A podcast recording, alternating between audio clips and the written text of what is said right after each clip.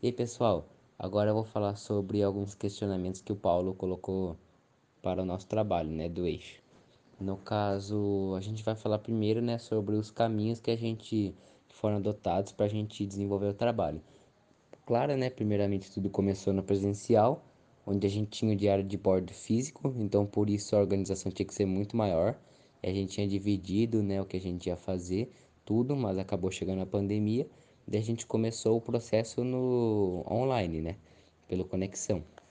Daí no início a gente debatia sobre o nosso tema, porque a gente ainda não tinha escolhido, e a gente resolveu falar sobre preconceito, porque é um tema que está muito em alta atualmente e que gera muito debate né, entre as pessoas, porque preconceito pode gerar muitas coisas ruins, tanto para quem faz, tanto para quem recebe.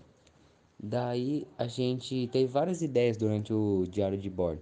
A gente fez frases do dia, a gente colocou poemas, a gente colocou tirinhas, que são coisas mais fáceis. Claro que a gente não abandonou a parte do texto, né? A parte argumentativa, porque ela contém muita informação. Mas a gente usou recursos de imagens e de outras coisas, né? Também usei notícias, que é algo que remete ao dia a dia, né, do tema. Daí falei sobre vários âmbitos, falei sobre vários tipos de preconceito, que eu quis abordar vários aspectos. No início, a gente só ia falar sobre preconceito familiar, mas no final das contas a gente resolveu falar sobre todos os preconceitos, porque né, todos merecem sua atenção e devem ter, né, todas as pessoas devem ser tratadas igualmente.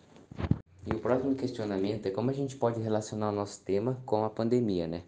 Eu acho que em todos os trabalhos, independente do tema, mas valorizar a empatia, o respeito, o amor, que eu acho que é o que deve ser mantido para sempre, mas que ultimamente está ganhando muito destaque, porque cada dia que passa, né, isso comigo, com notícias, com amigos, com familiares, eu vejo que várias situações de outras pessoas e eu me pergunto, como eu estaria na situação dela?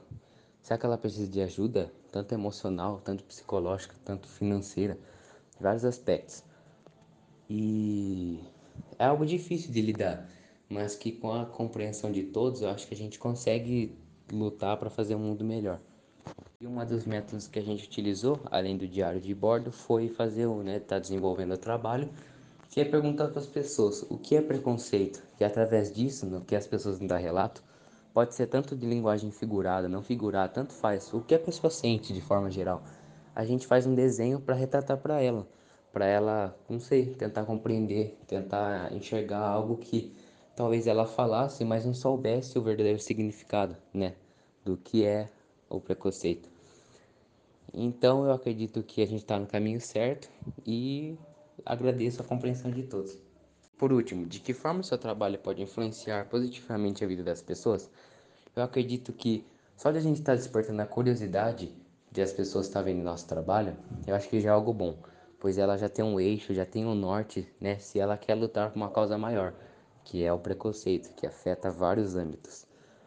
E apesar de ter feito da forma mais simples e até mesmo boba, através de charges, poemas, pesquisas, podcasts ou próprios desenhos, eu acho que já é algo que agrega muito porque a gente está do nosso jeito mostrando o tema, né? Que é algo que super importante. Então é isso. E agora vocês vão ouvir as outras opiniões.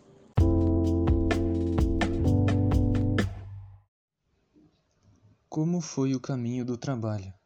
Foi através de pesquisas, conversamos com o professor Paulo e colocamos informações no Conexão Digital. Importância do trabalho. É importante falar sobre preconceito e assim tentar evitá-lo. Hoje em dia tem muito preconceito que não deveria existir, principalmente dentro de casa.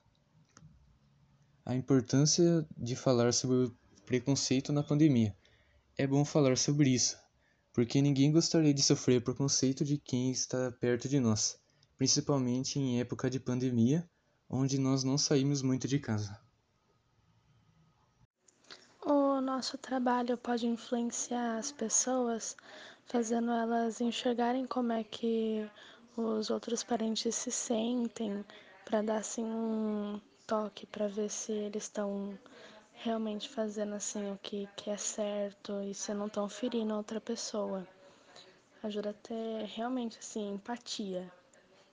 O nosso trabalho ele pode ajudar as pessoas a perceberem não só famílias, mas como também amigos e pessoas próximas a perceber o que uma pessoa pode passar quando ela é zoada, quando ela sofre o, o preconceito, seja por ter outra sexualidade, seja por ser negro.